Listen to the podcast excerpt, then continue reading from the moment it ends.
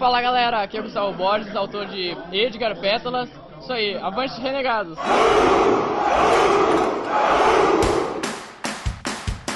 Avante renegados!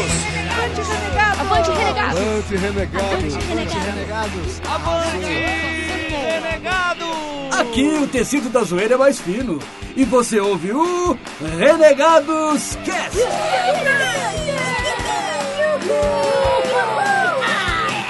Avante renegados, beleza? Aqui é o Bruno e, caras, eu sei que o que importa é a trajetória, mas não usa isso de desculpa pra fazer uma bosta de final. É, revoltes. Não mexe no meu final. Muito bem, eu sou o Cido e se você quer fazer um final clichê, alienígenas todos estão mortos ou era tudo um sonho. Adquira seu. Três finais, merda! É isso aí, meu povo. Aqui é o Digão e eu vou te falar uma coisa sobre Godzilla. Eu disse que com Ultraman ia ser melhor. Muito bom. Você tinha razão, Diego. E aí, aqui é o Eric e, cara, acho que eu sempre me fodo por causa dessa bruxa caolha, morimbunda, banguela maldita que se chama expectativa. Sério, era uma bruxa tão zoada e você foi seduzido por ela? Ah, aqui é o Michelin e nada está tão ruim que não possa piorar. Essa frase nunca fez tanto sentido. Nunca. Aqui é a Miho e eu não acreditava na frase do Michelin até eu assistir o Hobbit. Eita. Nossa, velho. A mágoa da minha. A mágoa não é a mágoa da Miho, a mágoa do universo, né, cara? Foi piorando. E nesse cast que todos vamos lavar a, a alma, né? E despejar nossas mágoas em cima de vocês ouvintes, sobre o que iremos falar hoje, Eric. Hoje, Bruno, nós vamos falar de uma série de filmes que nós achávamos que seriam bons, mas que foram porcarias, e também do contrário, de filmes que achávamos que seriam uma bosta, mas que foram bons. É isso aí. Vamos ter o nosso dia de babacas cagadores de regra. É, eu sempre sonhei com esse dia. Mas tudo isso somente depois dos e-mails e recadolas.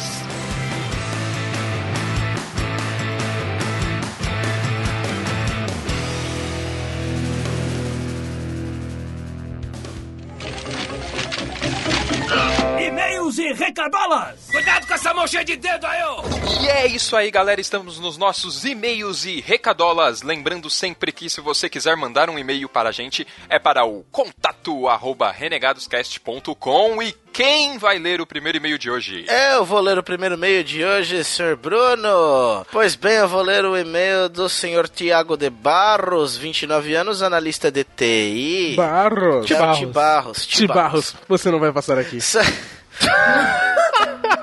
Caraca, essa foi muito ruim, velho. Ai, Frase nossa.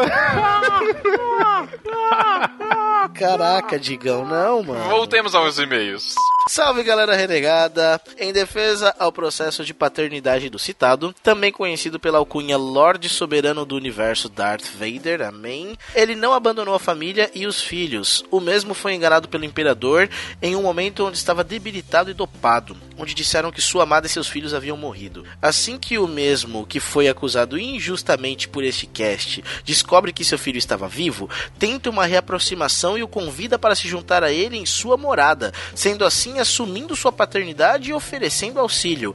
E para finalizar, como todo grande pai, ele se sacrifica para salvar seu amado e reconhecido filho, fora outras ajudas que ele deu para ele nesse processo. Uma curiosidade sobre o episódio do pai do Will em Um Maluco no Pedaço, o final seria um pouco diferente, onde o Will ia fazer uma graça, porém o Will Smith acabou fazendo um desabafo naquela cena, pois ele realmente tinha sido abandonado pelo seu pai, e aquilo acabou saindo na hora. Tanto que ele disse com as lágrimas e o abraço do tio Phil foram reais. Ah, por isso ficou foda a cena. Faz sentido. O sonho do Vegeta é superar o Kakaroto, e ele conseguiu sendo um melhor pai, de fato. Enquanto Goku abandonou seus filhos e outros criaram, Vegeta criou seu filho, treinou ele, levava pra passear, trocou suas fraldas, etc, etc. É verdade, eu postei uma imagem sobre isso lá no Cavaleiros da Zoeira, inclusive. Verdade. Tanto que o Trunks é mais parecido com o Vegeta que o Gohan com o Goku. Se bem que o Gohan é mais parecido com o Yantia do que qualquer outra coisa. Fica aí a polêmica. Olha Casos de aí, eu tô falando. isso aí. É, mas é, se você parar pra pensar, traço de personalidade, realmente, o, o, o Trunks é meio marrudão também, né? É verdade. Que cara. mostra que o Vegeta o melhor pai de todos, né? Vegeta maior que Goku, falei. Yeah! Fica com uma minha indicação, o filme Ato de Coragem, onde temos Denzel Washington Porra, esse filme é muito bom. muito fazendo de tudo para conseguir que seu filho tenha um transplante de coração, que está sendo negado pelo seguro, chegando ao ponto de invadir um hospital, fazer as pessoas de refém e quem sabe até dar seu próprio coração. É um filme excelente que vale ser assistido. Valeu pelo cast pessoal e até a próxima. E PS, PDC, se você está esperando sua filha entrar em uma briga para se performar como Július, acho que não vai dar muito certo falar para uma garota de menor que quando ele estiver tomando banho você vai estar lá. Fica a dica. Muito bom, É. muito bem observado, cara. Caraca, excelente e-mail e só complementando aqui o que ele disse, eu concordo plenamente com o que ele falou sobre Darth Vader, porque o livro da, da, da Dark Side, A Poste Escuro, não se esqueça, que fala do dos três filmes da trilogia antiga em formato de literatura, fica muito mais claro que o Darth Vader ele realmente se preocupava com o Luke no momento que ele descobriu que ele era um Skywalker, que ele era filho dele. Isso se passa ali entre o episódio 4 e o 5, entendeu? Então, tipo, no momento que ele descobre que o Luke é filho dele, ele passa a, enxergar as coisas de outra maneira, inclusive o próprio mestre dele. Então, eu concordo plenamente com o que o Thiago falou sobre o Darth Vader. É isso. Tudo esclarecido, então. Próximo e-mail. Eu vou ler o próximo e-mail, e-mail do Everton Vasconcelos. Ele começa falando: Olá, renegados. Este é o meu primeiro e-mail. Olha aí. Aê. Seja muito bem-vindo. Ouvinte novo lá. Lá, lá, lá, lá. Primeiro e-mail que mando para um podcast. Olha, Olha aí. Ele fala: Conheci o Renegados por meio de dois canais que acho que vocês conhecem: o Dois Quadrinhos e o Cuscuz Literário. Nunca ouvi falar. É, o dois quadrinhos talvez, mas o cuscuz, Cuscuz eu acho que não.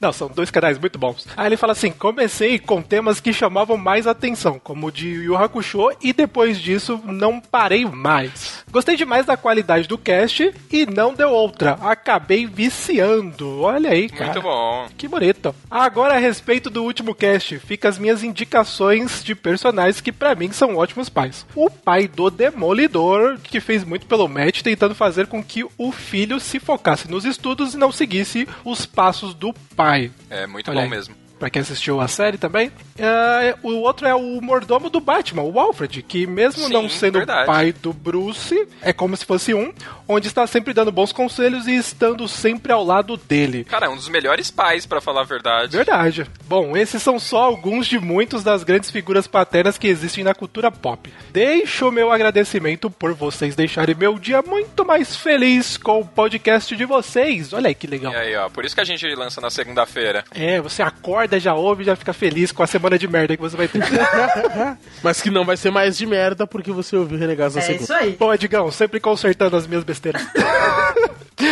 Aí ele termina. Queria pedir um tema de podcast que é sobre estúdios Ghibli, mas a gente já fez, de Miyazaki. Tem o de Miyazaki. É, ouça o nosso de Miyazaki, cara. Vai estar aí, pra facilitar, vai estar aí na postagem. É Isso aí. Aí ele termina o e-mail e pra finalizar, avante renegado.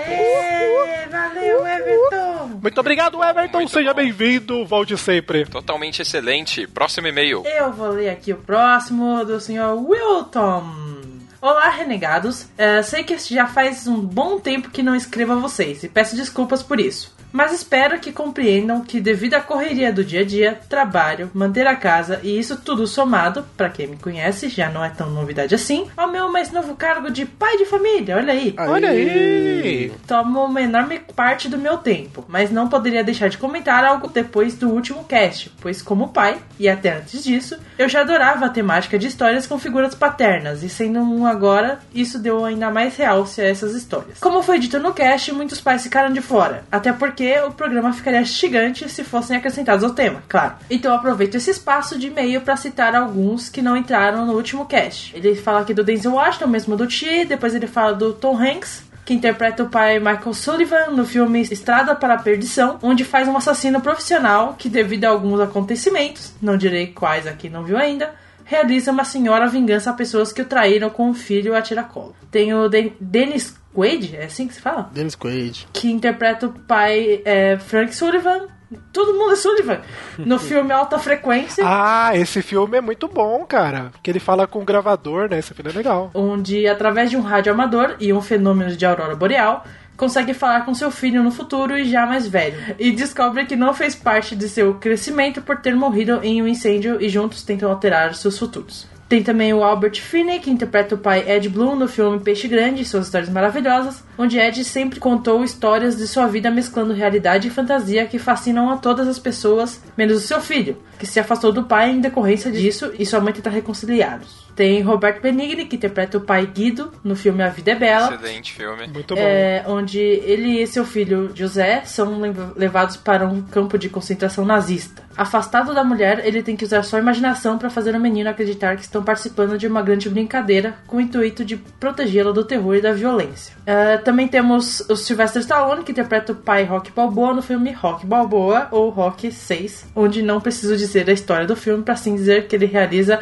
o maior e mais inspirador discurso que um pai poderia dizer para seu filho na vida. Na Sim, vida. cara. Ainda bem que nós temos ouvintes mandando os e-mails novamente, porque olha, isso não podia ficar de fora. O mundo não é um mar de rosas.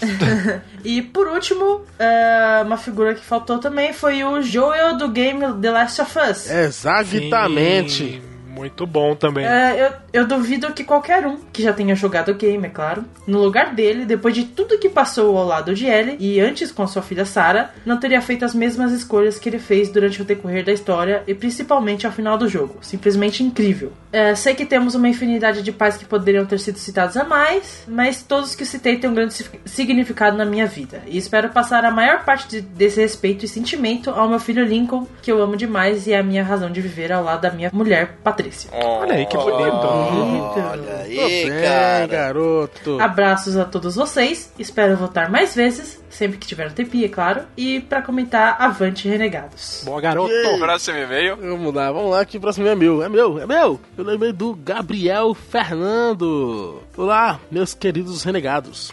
Eu não acredito que vocês esqueceram de falar de um dos pais mais bacanas dos desenhos, o Jake. Quem? De Adventure Time. Ah, o desenho Dorgas. Bom, ele tem cinco filhos com a Lady Iris e naquele mundo pós-apocalíptico consegue ser um pai super protetor. Espero que vocês tenham falado sobre ele e os comentários tenham sido perdidos na edição. Não, desculpa, cara, não falamos mesmo. Não, não rolou. Porque se vocês não assistirem Adventure Time, eu vou ser forçado a encontrá-los na Bienal de São Paulo para dar um puxão de orelha em cada um. Vixe. Então prepara a mão, velho. Vai ser muita orelha pra puxar. É, orelha pra caramba. Aí ele, o cara ele meio que mandou umas erratas durante o e-mail, né? Com esse e-mail ele mandou outro e-mail fazendo uma correçãozinha quanto ao que o PDC disse sobre os pais da Bad Style. Porque o Julius não era o único pai que tinha dois empregos. Na verdade, de acordo com o Chris, lá na Bad Style, que só doido vai, haviam quatro pais e eles tinham ao todo 14 empregos. Muito bom. é isso aí, forte abraço e avante renegados. Boa, garoto. Valeu, valeu, Gabriel, Muito valeu. bom. Essa semana a galera tá de parabéns, ó. Até porque mais e-mail. Próximo. Vou ler agora o e-mail do senhor Lucas Pelling. Fala, renegados. Depois da bronquinha, não podia deixar de mandar e-mail essa semana. Semana passada deixei de enviar e-mails, pois não tinha nada a acrescentar. O que fazer nesses casos? Manda um bom dia, cara, a gente curte. Curti muito o cast. A ideia do tema foi bem legal e ficou bem divertido. Os pais mais legais, na minha opinião, são Julius e o pai do Bob, do Fantástico Mundo de Bob, que tinham uns mullets muito estilosos. É, e é o- era o único personagem que tinha uma versão real. É né? verdade. Ah, outro pai legal da comédia é o Walter White, quando ele era pai do Malcolm. Nossa, Caraca, o Mano, maluco resgatou Malcolm, velho. muito bom. Por favor, façam um cast sobre card games, a nerdice vexatória que arranca dinheiro dos usuários. Olha, eu vou dizer que a gente já pensou nessa pauta, hein? Eu acho que agora que tem até pedido, pode Pode rolar. rolar. PS, não conhecia o tio da Suquita e virei fã. Olha aí. Valeu, galera, e avante, renegado! assistam Modern Family. Sim, é muito bom. É isso aí. Próximo e-mail. Eu vou ler aqui o próximo, que é o da J. Aqui é o D e a J. Caraca, é o DJ. DJ! Olha, porra. Pode crer. Ah, dois fudidos de casa nova. E bracinho pra cima. Quase sem tempo pra nada. Mas ficamos com medo de, da ameaça da Miho e resolvemos escrever. É, quando eu dei bronquinha, todo mundo cagou, né? O Bruno deu bronca, teve um e-mail. Perceba a diferença, amiguinho. Quando pensamos em pais da ficção, o que aparece de primeira são ou Michael Kyle ou Homer Simpson. Tanto que na época do Orkut, eu lembro que quando eu tinha uma comunidade chamada Família, logo que surgiu o lance de criar enquetes com opções e tudo mais, eu, D, joguei essa. Quem é o pai mais legal, Michael ou Homer? Mas aqui vão alguns pais que faltaram na lista do podcast. O professor das meninas superpoderosas. um homem que queria tanto ser pai que fez as próprias filhas. É, vocês falaram do pai do Modern Family, o que nos fizeram lembrar do pai do Stan Martin, do South Park. Sim, é muito bom. Ele, assim como o pai que vocês citaram, tenta a todo custo entrar nas modinhas do momento e ser descolado, o que sempre gera umas situações muito estranhas e escrotas no desenho. No mais, avante renegados. Muito bom, muito Show bom. de bola. Bom, próximo e-mail eu mesmo lerei. É o e-mail do nosso amigo Ricardo Alves. Alves. Olá, renegados. Como vocês estão? Bem! Eu estou em êxtase com este podcast dos pais. Caraca. Me chamo Ricardo, tenho 37 anos, sou analista de sistema e papai há 12 anos. Olha aí, que legal. Eu tive crise de riso lembrando de Julius Rock e Michael Kyle. Meu momento preferido dele é o que vocês comentaram da treta com o Malvo. Na hora que ele fala: se você encostar um dedo no meu filho, não vai pra cadeia. Eu vou pra cadeia. Isso, puta, essa frase é foda, cara. Essa fase é foda. Porra, aquilo foi lindo. Eu sonho com um dia que eu vou poder fazer isso pela minha filha ou por outros que virão. Eu já tive dois empregos para fazer o melhor pela minha família e sim, eu acho o Julius o melhor pai do mundo. É, rola uma identificação aí, né, cara? aí ele diz assim que o Michael Kyle ensinou é, mais um pouco de como criar filhos. Antes dele, teve o meu pai, seu Almir. Certa vez, eu estava com o carro dele e parei para tomar cerveja com meus amigos. Aí ele passou a pé e viu. Voltou em casa, pegou a chave reserva do carro, foi até o carro, ligou e foi embora sem avisar. Quando eu cheguei desesperada na porta de casa, tinha uma viatura da polícia para falar para ele que havia roubado o carro dele. Ele, com toda a calma do mundo, abriu o portão e aí eu vi o carro. Ele disse aos policiais que me pegou bebendo e que não deixaria eu sair para fazer merda na rua depois. Olha Olha, aí. Caraca. Toma essa Isso é sociedade. lição, hein? Isso é lição. Os policiais agradeceram ele, me fuzilando com os olhos. Eu entrei e apanhei igual cachorro em porta de açougue. Caraca. Ah, é. Fiquei dois meses sem pôr a mão no carro e aprendi direitinho, olha aí. ó. Minha filha saiu pra andar de skate com o primo e as vizinhas sem avisar ninguém. Eu fui atrás dela e na hora que ela saiu pra tomar água, eu pedi pro meu vizinho que fosse correndo e roubasse o skate dela. Foi um berreiro só. Chegou em casa desesperada, aos prantos. Eu não falei nada a não ser bem feito. Deixei ela Caraca. pensar que tinha perdido o skate por um mês e meio. Caraca, um mês e meio, seu sádico. Isso é tortura já, isso é tortura com a criança. Ó, a melhor parte vem agora. Aí no aniversário dela, ele deu o skate de volta. Gênio. Gênio. Gênio, gênio. Caraca, velho. Troféu Michael Kyle de pai pra esta Por pessoa. favor, por favor, palmas virtuais pra esse pai. Não, palmas, palmas, merece. merece. Genial. É, e vamos lá, ele termina assim: Minha esposa tem alguns problemas de saúde e não sabemos se teremos filhos. Minha filha é de outro relacionamento. Ele já sofreu um aborto espontâneo e estamos agora na fila de adoção. Olha aí, a gente torce por vocês, cara. Já disse a ela que eu quero uma criança de até uns 5 anos para ele entender que eu escolhi ele para ser meu filho. E tem que ser negro assim como eu. Não por eu ser, mas porque, convenhamos, criança branca de olhos claros, todo mundo quer. Verdade. Muito legal sua atitude, cara. Parabéns. Ele termina com continuem o trabalho maravilhoso e avante, renegados. Excelente e-mail. Isso aí, o pai do ano mandou um e-mail pra gente, hein, velho. É isso aí, galera. Tivemos chuva de e-mails graças às bronquinhas da Miho. Quero de novo, hein? Essa bronca se estende aos outros casts, tá? Que vocês tenham aprendido a lição. e não obriguem a Miho a falar de novo. e agora temos alguma recadola? Não. Então, Digão, os contatos. É o seguinte, galera. Acessem lá www.renegadoscast.com para comentar no nosso site, os posts e no podcast. Também curta a nossa fanpage no Facebook, facebook.com renegados.rc. Também entre no grupo Cavaleiros da Zoeira Renegados Cast no Facebook, aliás, aliás, aliás, aliás. E também não se esqueça de nos seguir no Twitter, né, manas? Arroba RenegadosCast, que também é arroba RenegadosCast. É, o Instagram. Ah, eu não sei mobile, yes, yes, yes, yes, yes. Baixe o aplicativo Postor ou o podcast Addict do seu Android. e também baixe no iTunes o feed do Renegados Cast. Também não se esqueça de baixar uma porrada de aplicativos no seu Windows Phone para ouvir o nosso Renegados Cast de, de cada segunda-feira, muito bonito. E também não se esqueça do nosso grupo no WhatsApp, Cavaleiros da Zoeira. Deixa seu número lá, seu número do celular, pra gente ficar tocando umas ideias, falando mal dos filmes, falando mal de algumas pessoas que não podemos citar aqui, falando mal da galera. Se você quiser saber, entre no grupo. Se você quiser saber de quem a gente vai falar mal, entre no grupo do WhatsApp. Porque afinal, o que é o grupo do WhatsApp sem poder falar mal de pessoas que não estão no grupo? Agora eu fiquei com medo, porque eu não tô. Fica a dica, Cido. É isso aí, galera. É isso aí, beleza então. Então, bora pro cast.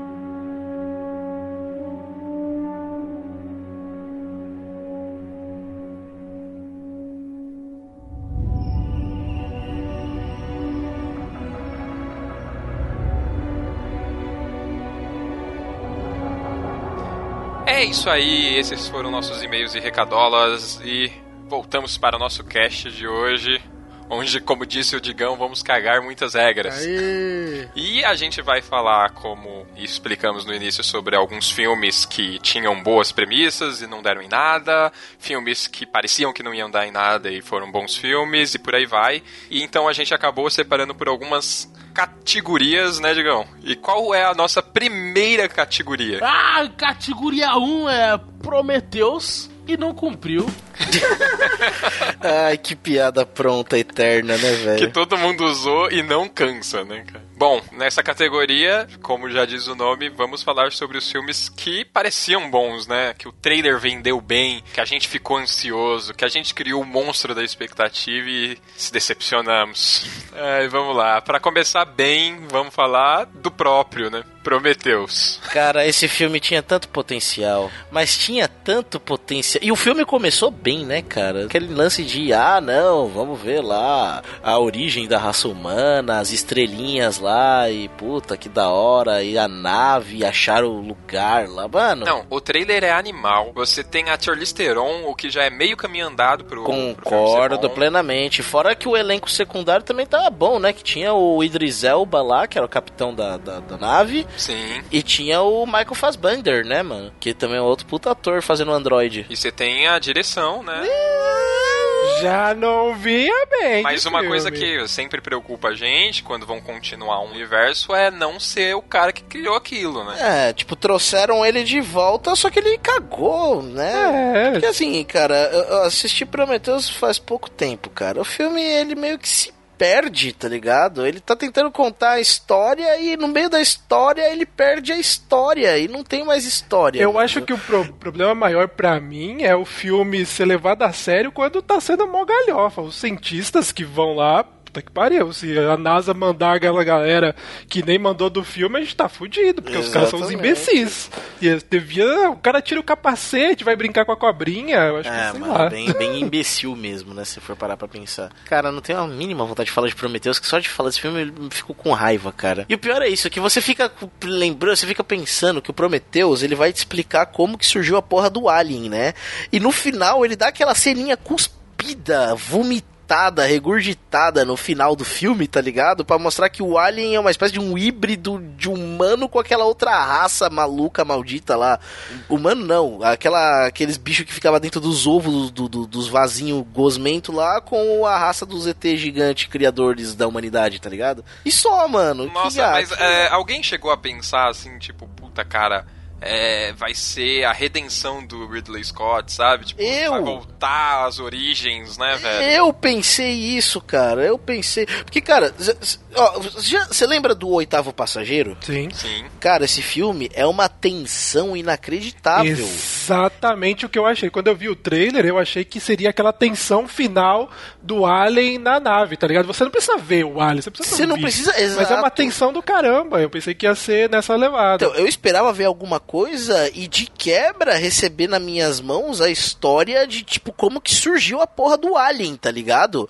Eu falei, caraca, esse filme vai ser muito bom, cara, que o Ridley Scott voltou, ou seja, vai trazer a mes o mesmo universo, a mesma, a mesma densidade do, do oitavo passageiro, que foi o que eu achei, né? Foi o que eu esperei. E ainda por cima vai me contar a origem, né, cara? Tipo, como que os humanos foram pra E- lá. E você já parte do princípio de que uma boa escolha de elenco, um trailer que te empolga, você já parte pra expectativa mesmo, não tem jeito, né, cara? Nossa, cara, eu fiquei muito animado quando eu vi o trailer. Só que daí. Acho que é o, o segundo filme que eu mais me arrependo de gastar dinheiro de ter ido ver no cinema. O visual tava maneiro, né? Tá, não. Assim, uma coisa que nos pode negar no filme. Algumas das atuações. E, cara, um negócio assim que eu achei que salvou no filme mesmo foi, a ambientação, né? O, o lance de aquele planeta maluco onde eles estavam. Os efeitos visuais, tá? Eu achei que Eu acho que legal todo, isso. todo o design do filme é bom. Mas cê- vocês não acham que, tipo, o efeito visual, coisa, hoje em dia é mais que obrigação da galera? Tipo, eu não conto mais efeito visual é foda. Foda-se, é Não, obrigação. sim, é o mínimo, é o mínimo. Hoje virou. A gente não tá mais nem aí, né, pra efeito visual. É, é a história que tem que contar. Aquela, aquela coisa de. que a gente sentiu com Matrix, assim, né? De ficar maluco, não existe mais, cara. Isso, isso não existe mais. mais. Não, é verdade. É muito raro. verdade. É que assim, eu, eu digo, a ambientação ficou convincente, tá ligado? O filme, imagina o seguinte, cara, imagina que você, você tem, o, o- o- você, os caras te, te, você é um músico, o cara te entrega a guitarra mais foda do universo e você vai e toca um pagode com ela, tá ligado?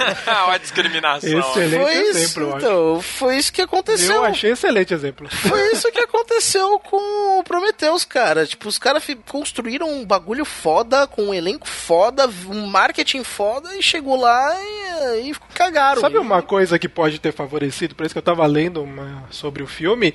E em 2003 eles estavam desenvolvendo o filme pra fazer o filme, o Prometheus. E aí foi cancelado pra eles fazerem e desenvolverem o Alien vs Predador. Nossa. É, que né? péssima escolha, né? Mas talvez se tivesse rolado ali em 2003 teria sido um filme diferente. Pode ser. É, talvez É, a sim. gente vai ter sempre essa incerteza. Falaram que estavam tentando, estavam pensando em fazer uma continuação, né? Mas tá, vai ser em 2017. Aí tem programado pra ter o Prometheus 2. Ah, tá na agenda então? Tá em produção. É, agora imagine, cara, porque como que, o que vai ser a continuação de Prometheus? Porque, eh, o que eu espero é que eles tentem consertar a merda que foi, tá ligado? Não, mas peraí, o, o- ele vai ter continuação, mas ele- o filme ele não. Não teve números muito bons. né? Não, na verdade, a, a bilheteria dele foi boa nos Estados Unidos, não foi? Ele teve 130 milhões, foi o orçamento do filme. De receita ele teve 403. Ah, então ele se pagou. Ah, é fraco pra bilheterias que batem bilhões, né? Fraco, mas, mas rendeu uma grana, Mas rendeu pra- uma grana. É, e pra render uma, uma continuação. Sabe o que seria interessante? Eu não sei se vocês já viram o jogo do Alien que tem esse mais O atual. mais atual, sim. Que conta a história da filha da Ripley, né? Uhum. E, e isso seria interessante de abordar, talvez, uma pegada. E o jogo é todo ambientado nesse de suspense, você não vê o Alien toda hora. Exato. O jogo ele traz o clima de tensão de volta, isso que é legal.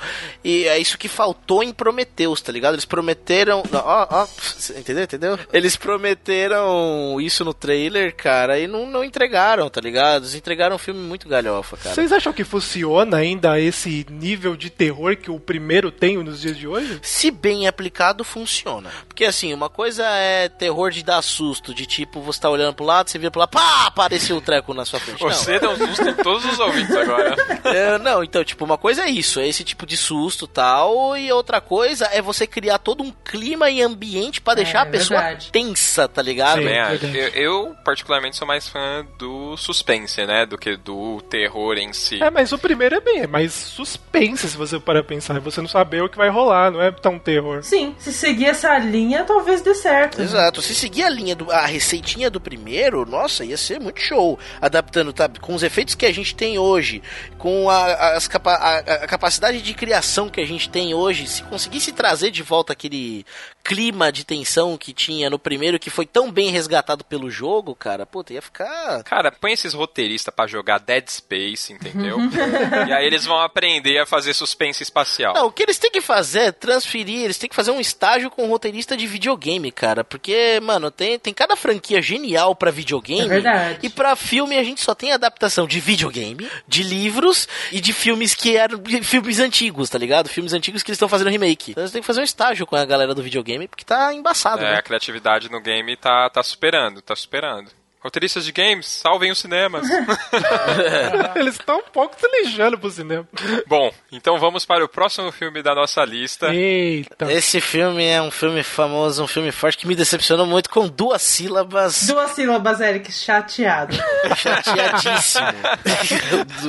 então, cara, Godzilla foi um, foi um filme que, assim, o primeiro trailer, o teaser trailer dele, quando eu vi pela primeira vez, que era tipo a cidade toda destruída e Brian Cranston fazendo um discurso de ele vai nos mandar de volta pra Idade da Pedra. Falei, caraca, mano, que tensão. E pai, não sei o que. E aparece o Kikés lá. Será que ele pode ser morto?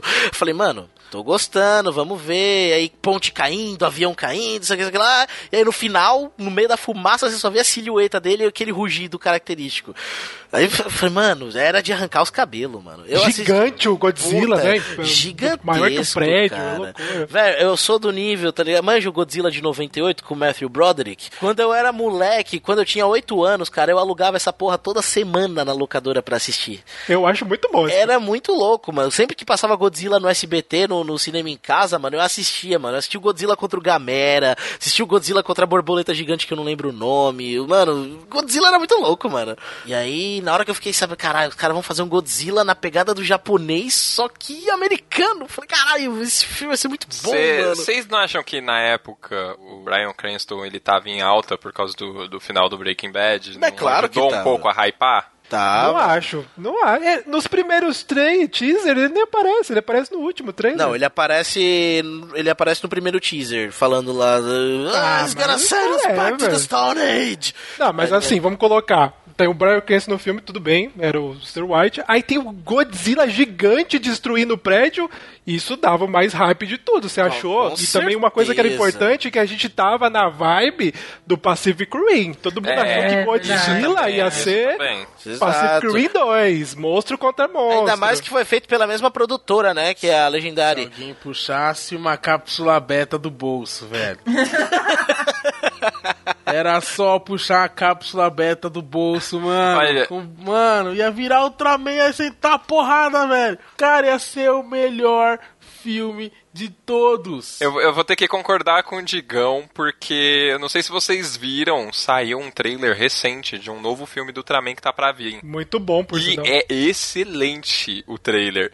E eu devo concordar que se aquele Ultraman do trailer tivesse no filme, eu ia curtir pra caramba. Porra, mano. Faltou um Ultraman mesmo pra dar uma ação. É porque assim, como, como eu tava falando, Godzilla- o- o- os trailers do Godzilla venderam o bagulho muito bem, cara. Cê, cê procura no YouTube, trailer reaction de, de, de Godzilla, tá ligado? As reações das pessoas, tipo, são inacreditáveis. Caralho, Godzilla! E, Nossa! E, e por mais que muita gente não saiba, existem muitos fãs, assim, mas fãs mesmo de Godzilla, né, cara? Não, Godzilla é o monstro dos monstros, cara. O bagulho é sensacional.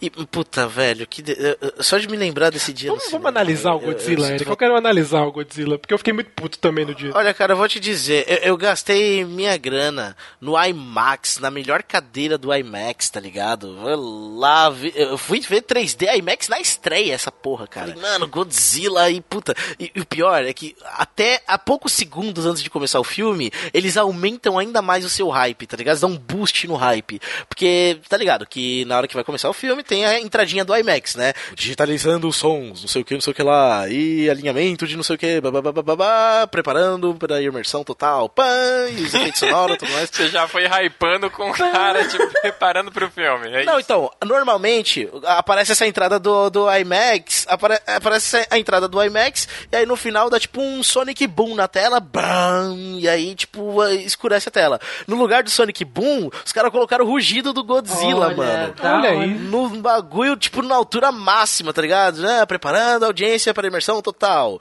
Aí, em vez do BAM, vem o RAH! Nossa, eu queria arrancar os cabelos. Falei, caralho, agora sim, porra! Eu pulando no cinema. E aí, mano, Vamos analisar, Eric, vamos analisar. É. O filme, ele começa bem pra caramba. começa. Tem todo o é bom. início ali da- deles escavando a parada, a mulher do, do Brian Cranston. Isso é muito bom. Quando aparece o Godzilla, ele corta pra uma cena do molequinho assistindo a luta do, do Godzilla com outro bicho. Quando foi o ápice do filme, ele não entregou. Então é isso, é- isso eu acho que é o problema maior. Porque o que eu queria ver no filme, eu não vi. Eu vi no final e pouco, tá ligado? Eu achei que ia ser uma luta de monstro, ia ter a parada que realmente a gente viu no Pacific Rim, mas elevado ao Godzilla, dois monstros lutando. E não rolou. Eu acho que o pior disso é isso, não ter o Godzilla lutando pra valer, que acontece no final, mas aí você já tá O puto. pior, sabe o que, que é, Cido? O pior é você dar o nome de um filme pro filme de Godzilla, sendo que o Godzilla é o cara que menos aparece no filme. Isso talvez não seria um problema, Eric, se ele não, se ele tivesse criado momentos que o Godzilla apareceria e cortasse pra outras paradas, mas não no momento ápice, tá ligado? Que vai ser uma É, luta. eu concordo com o Cido, porque se você for partir só por essa, só por esse lance do nome, você vai estar dando razão pra galera que fala que Mad Max não devia chamar Mad Max, devia chamar Exato, Furiosa. Ó, pra ilustrar bem o que eu tô falando, tem um canal famoso tal do, do YouTube gringo que é o Trailers Honestos, o Honest Trailers. E eles fizeram um trailer honesto do Godzilla desse atual, tá ligado? E tem uma observação muito interessante que ele faz, cara, que é, que é tipo assim: ah, não sei o que, não sei o que lá, não sei o que, Godzilla, prepare-se para um filme de 3 horas, do qual o protagonista aparece por apenas 28 minutos. Sim, nós contamos. E aí ele mostra, cara, o Godzilla aparece 28 minutos no filme de 3 horas. Eu acho que, mais uma vez, não é o problema. Eu acho que tem um muito problema nisso. Não é, cara, não é. O problema é justamente. A construção, cara. Exato. Eles focaram muito mais no que quer, tá ligado? Então, isso é o problema. É, mas se você vai dando, ô Eric, se você faz uma construção de roteiro bem amarrada, onde você vai, é, é, digamos assim, cada vez dando mais o gostinho, sabe? Primeiro com um pouquinho, quase nada, aí depois mais um pouco, e vai aumentando até chegar ao clímax. A- Aí. a- até aí, Bruno, eu tô concordando com o Cido. Até aí, o começo do filme tava legal. Eles estavam construindo um bagulho que eu tava vendo que na hora que o Godzilla ia aparecer, ia... eu falei, porra, agora o bagulho vai ser diferenciado, entendeu? O Sim. problema é o seguinte: é que o Godzilla aparece, foi exatamente o que o Cido falou. O Godzilla aparece, ele dá aquele rugido nervoso, ele se mostra pra galera, você fala, puta, agora vai. E aí os caras cortam. Depois, o Godzilla só vai aparecer de novo depois de mais de 20 minutos de É, filme. quebra o clímax, né, cara? E a cena que ele aparece é ele, tipo, surgindo da água, quebrando uma ponte, e a galera atacando ele, pá, cortou de novo pro Kikaz e pros soldados. É, e ele não, só vai é aparecer foda. de novo daqui a mais 15 minutos. E ele vai aparecer. Mano, Eu acho que eles tentaram até fazer o que o Bruno falou, tipo, de construindo, no- só no final. Só que todo o meio dele, que é aquele drama do Kikaz, é muito chato. Se fosse o Brian Cranston vivendo o que ele passou, talvez a gente se importasse um pouco mais. Aí eu Sim, vejo a importância sim. do Breaking Bad, de você ter conhecido o ator, beleza. Agora, colocar um cara que você não se importou pra metade do filme viver lá o draminha de família deles, pra só no final o protagonista ter o nome do filme aparecer 15 minutos e dar o show, que é até legal o final, mas aí você já tá de saco cheio, aí é complicado. Disso que o Cido falou, o próprio Brian Cranston criticou o roteiro, né? Porque ele falou que ele morreu na, no filme em hora errada. Sim, pô, bota ele como principal, pra gente se importar com o cara. Exato, porque a gente começou. O filme começou errado, né? Porque você começa se afeiçoando ao Brian Cranston e de repente o filme Exato. tira ele de você. Porque você vê o cara passando ali todo o drama de porra, eu tô ficando louco, não, a usina, perdi minha mulher e não sei o que, não sei o que lá. Você vê, tipo, todo. todo você começa o filme se importando com ele. Por que não se aprofundar nesse personagem? né? Por que não se aprofundar nele, não? Mata ele e deixa o bagulho na mão do que quer, que é mais jovem e dá pra fazer mais cena de ação com ele. É, não, não fez muito sentido isso. Eu fiquei, essa, essa parte eu fiquei puto pra cacete no cinema. Eu falei, puta, Nossa, eu fiquei chateado, cara. Porra, muito chateado. Mano, os pernilongos gigantes lá que o Godzilla enfrenta, cara, eles têm mais tempo de tela que o É, Godzilla. pior que é verdade. Você entendeu? O filme foi uma grande decepção porque assim, o trailer me vendeu um Godzilla destruidor de universos, que era o que eu queria ver, e os caras não me entregaram isso. Os caras me entregaram o drama da família americana com participação especial de Godzilla. Exatamente isso. Foi isso que me entregaram. Bom, então vamos para o próximo filme da nossa O lista. próximo vai ser foda, vai colocar tudo que a gente não teve nesse. Ou não. O próximo, o próximo é o seguinte, cara. Antes de falar qual é, tem, é, é um lance que não teve nesses dois primeiros que a gente falou, porque é um filme que tava vindo já na sequência, É, verdade. né? É um filme que tava saindo a cada dois anos mais ou menos um novo. E aí você tem um primeiro excelente, você tem um segundo não tão bom, mas Mas Ok, ok, né? legal. ainda. E aí você tem o terceiro, Que promete ser foda. que, que, que poderia ser o melhor dos três. Sim. Os caras finalmente iriam usar o maior vilão do cara. Estamos falando de Homem de Ferro 3. Homem de Lego 3. Homem de Lego 3, esse é o nome. Cara, no Homem de Lego 3, a começar o vilão, né? Vamos começar pelo vilão, Que né? vilão? Não, não, o detalhe é que o vilão não é o, o principal dos problemas. É um dos, né, velho? Não, pra mim o vilão é o problema. Não, pra mim ele é o principal, mas ele é, faz parte de uma série de problemas. Ele faz parte do problema de que a armadura é de Lego. Não, mas pera, pera, vamos analisar uma coisa. Se o vilão tivesse sido foda, a gente tava cagando pra armadura ser de Lego, todo o resto. Ah, mais ou menos, né, cara? Na hora que o vilão aparece, não é o vilão, que é o caso do Mandarim, ser um ator, aí acabou o filme pra gente. Até esse ponto tava ok pra mim. Não, não tava ok, cara. Não tava, Tava ok, cara. Tava todo mundo ok. Tava todo mundo ok. Os ataques de chilique desnecessários não estavam ok, não. mano. Exatamente, exatamente, digão. O que, que tem de ruim antes disso? Cara, esse drama todo que o Tony Stark, essa crise de identidade dele, não tava convencendo, O cara. do Homem-Aranha 3 estava melhor. O Homem-Aranha. Calma aí, Michelinho, Nossa, cara. Vamos devagar, cara. Não, mas vamos sério. Se, o- se o Mandarim tivesse sido um vilão foda, tudo isso seria relevado de boa. Você, é óbvio. Então, é isso que eu tô falando. Tipo, essas coisas. Não, mas até aí, isso não anula o fato de que são problemas também. Então, sim, são problemas somados ao problema maior que eu acho que é o vilão ter estragado. Da hora que Sim, pô, não, aparece, é, o vilão, acabou como o filme. diria o sábio PDC, ele é o milho da bosta. tipo isso. ele é o que fecha com chave de Não, merda. eu tô falando isso porque muita gente acha o Homem de Ferro 3 divertido. E o filme é divertido, você dá umas risadas. Então ele não é o pior Pô, filme. eu rachei entendeu? o bico com, com Sim, com o então, é por isso lá, mesmo. Tem gente que acha bom o filme. E, pra mim, por isso que pra mim o vilão é o pior. Não, é, é, eu coisas. acho que basicamente eh, a gente pode falar que erro, erro mesmo, sem ficar se apegando a detalhes como a armadura de Lego. É, erro mesmo são dois. É o vilão, que não é o vilão, e o dramalhão, que ele vive ali porque não foi isso que o trailer passou, cara. É que o drama parecia que ia ser mais pesado, né? E era uma coisa besta.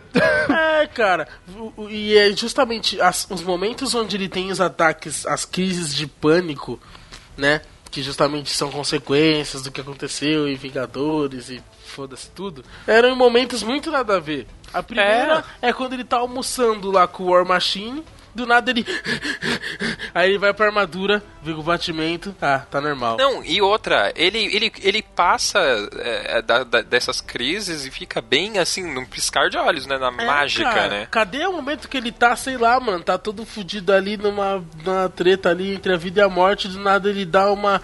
Ele se sente no mesmo momento que aconteceu lá no, no, no buraco de minhoca maluco lá no Vingadores, ele fala, puta merda, fudeu, e aí ele entra em crise na hora ali, e aí dá uma merda foda. Não, é, era uma premissa muito boa você colocar ali um Tony Stark abalado pelos acontecimentos, que afinal no, no Vingadores 1 ele é o que mais se sacrificou. É, e é o único humano de fato. É o único né? humano, então você vai pra uma crise totalmente humana, né? Você vai humanizar totalmente o personagem ali, pô, é uma puta ideia, sabe? E extremamente mal executado. Não é o pior, que nem você falou, não é o pior filme do mundo. Principalmente se você colocar a categoria filme de herói, nossa, tá bem longe de ser o pior. Porra. Porque Homem-Aranha 3 entra na frente desse fácil. Mas é, o, o grande problema é que você vende. De, é, a gente tá falando de uma franquia de sucesso, né, cara? É, a gente esperava bem mais, com certeza. E aí eles tentaram consertar, né?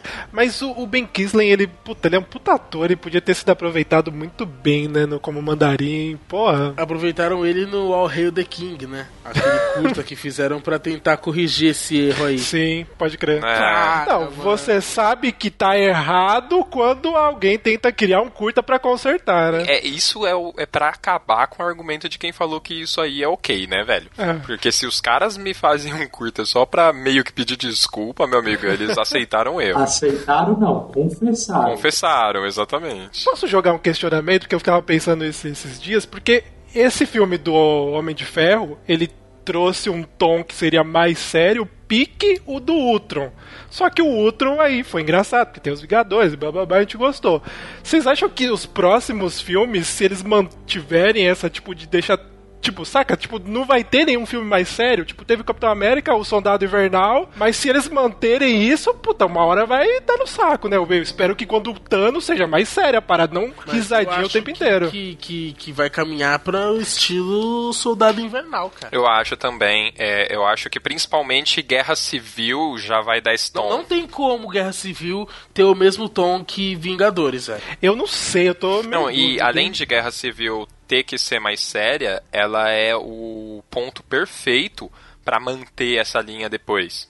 Porque ah, ela vai causar efeitos colaterais, né? Mas, cê- mas, dá pra, mas dá pra você perceber que vai pra um caminho um pouco mais sério. Não, não tem como ser um filme engraçado, porque ah, no nome dele tá escrito que é uma guerra, né? Sim, pode crer. É só uma- um último questionamento aqui dentro ainda de Homem de Ferro 3, que foi uma teoria que a gente até levantou na época que a gente foi assistir lá no cinema, que era o fato do Capitão América ser tão bom, né? O Capitão América Soldado Invernal foi, pra mim, até agora, é o melhor filme da Marvel. Concordo. De herói, de herói é o melhor. É, e aí, o, a gente entrou nessa teoria, né? Porque o Capitão América cresceu muito depois do Soldado Invernal e depois agora também com Vingadores 2. A gente tá respeitando mais ele como líder e tal.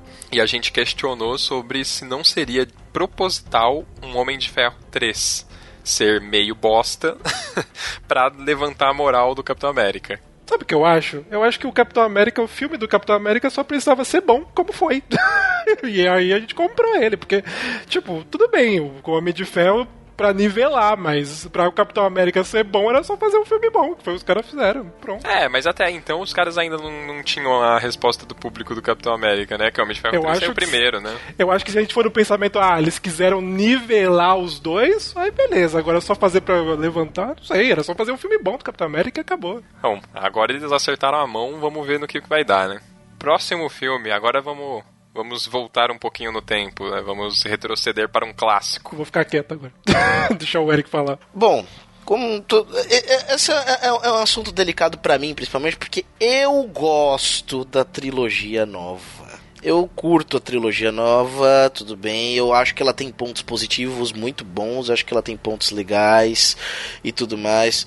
E tipo, não tenho, não tenho esse, esse sabe? Esse rancor todo aí, né? Apesar de ter um, ser um ultra mega blaster fã da trilogia original e do universo expandido baseado nela, eu assisti a trilogia nova e, cara, assisti os filmes da trilogia no- nova no cinema. Foi a minha chance, pra minha idade, né? Pra minha geração de assistir Star Wars no cinema. E eu gosto dos filmes, cara. Eu acho que eles têm pontos Não, positivos. mas a discussão, Eric, é: os filmes prometeram mais do que cumpriram? Não, o que, acontece é o seguinte, é que as pessoas, elas entendem de uma maneira errada, talvez por causa dos trailers mesmo. Os trailers, principalmente do episódio 1 e do 2, eles prometiam o mesmo ambiente e a mesma e a mesma pegada da trilogia antiga, da trilogia original, entendeu? Principalmente dos episódios 1 e 2, os trailers. Prometiam isso e tipo vendiam isso pra você. E chegando lá, não era nada daquilo. A trilogia mais nova, ela tem um foco muito maior na política do que na ação e fantasia, tá ligado? Então, tipo, porra, o que, o que você via de ação, fantasia e aventura na trilogia antiga, você vai ver o dobro de política e detalhes de história mesmo e diálogo na trilogia nova, entendeu? Então, em suma, a trilogia nova é muito mais parada. E é- mas é claro que como que fez a fama de Star Wars foi a, a trilogia clássica, a trilogia antiga, eles vão vender dessa maneira para as pessoas que vão assistir a trilogia nova, entendeu? Eles vão vender os trailers como? Com as cenas de naves lutando no espaço, de duelos de sabres de luz, de droids sendo explodidos no meio de tiroteio de lasers. É isso, é assim que eles vendem Star Wars. Ou seja, te entregam todas as cenas de ação em dois minutos de trailer. Basicamente isso. Isso é bem claro mesmo no episódio 2, né? Porque o episódio 2 é um episódio extremamente parado. Nossa, com certeza. Episódio- mais chato. Você só vê a ação mesmo no episódio 2 ali na, na- nas- na- nos últimos 30 minutos de filme, na sequência final só, entendeu? O resto do episódio é muito parado, muito parado. Mas você acha que, além dos trailers, né, que venderam como algo mais. com mais ritmo e tal, é, você acha que os velhos, galera que era mais velha, foi enganado pela expectativa de ter vivido a primeira trilogia? Então, eu digo isso por causa do meu pai. Sim, o, o meu pai ele foi o cara que assistiu a trilogia anterior no cinema. Cara, o episódio 1 foi tipo um negócio assim que, que, que, sabe, era mudança de geração, tá ligado? Tipo, meu pai, meus primos mais velhos, eu tenho uns primos assim de maior idade que também pegaram a época do Star Wars da trilogia clássica e tudo mais. E foi tipo, na hora que falaram episódio 1, que, você já viu o teaser trailer do episódio 1? Como é que é? Eles usam a marcha imperial, tá ligado? Do Darth Vader pra, pra vender o primeiro, o primeiro trailer, o teaser. E aí você fala, caralho, mano, Star Wars voltou e daquela maneira, pá, não sei o que, não sei o que lá, duelo de sabre de luz. Mano, você cria um hype inacreditável, porque você vai ver Star Wars novamente, só que agora com uma tecnologia de efeitos visuais muito melhorada, tá ligado? Era isso que estava sendo vendido. E no entanto, quando você chega lá, mano, Star Wars Episódio 1, ele tem bons, bons, bons ali 90 minutos de política e diálogo, tá ligado? E pouquíssima ação, cara, pouquíssima ação no episódio 1. O episódio 1 também é um episódio meio parado. Aí é que tá, tipo assim, Mas é- um, um filme, a minha concepção agora, tá? Um filme que não tem muita ação, é mais parado, é mais focado em política, é mais diálogo, é mais desconstrução, é um filme, é um tipo de filme que eu gosto, sacou? Só que aí entra, entra a parte de vender o filme errado. Exato. É aí que entra a, a, a, o- a minha opinião. A, a minha opinião de, de, de gostar da trilogia nova. Eu gosto da trilogia nova porque, cara, você tem que entender que é o seguinte: a trilogia clássica, cara, não tem comparação. Não, não existe comparação com a trilogia clássica, tá ligado? Já, nunca serão, jamais superarão. A trilogia clássica é uma obra-prima, cara, que consegue misturar fantasia, ação e roteiro de uma maneira. Roteiro, eu digo diálogo, história, de uma maneira assim, sabe, perfeita. É lindo. É lindo de se assistir os três filmes.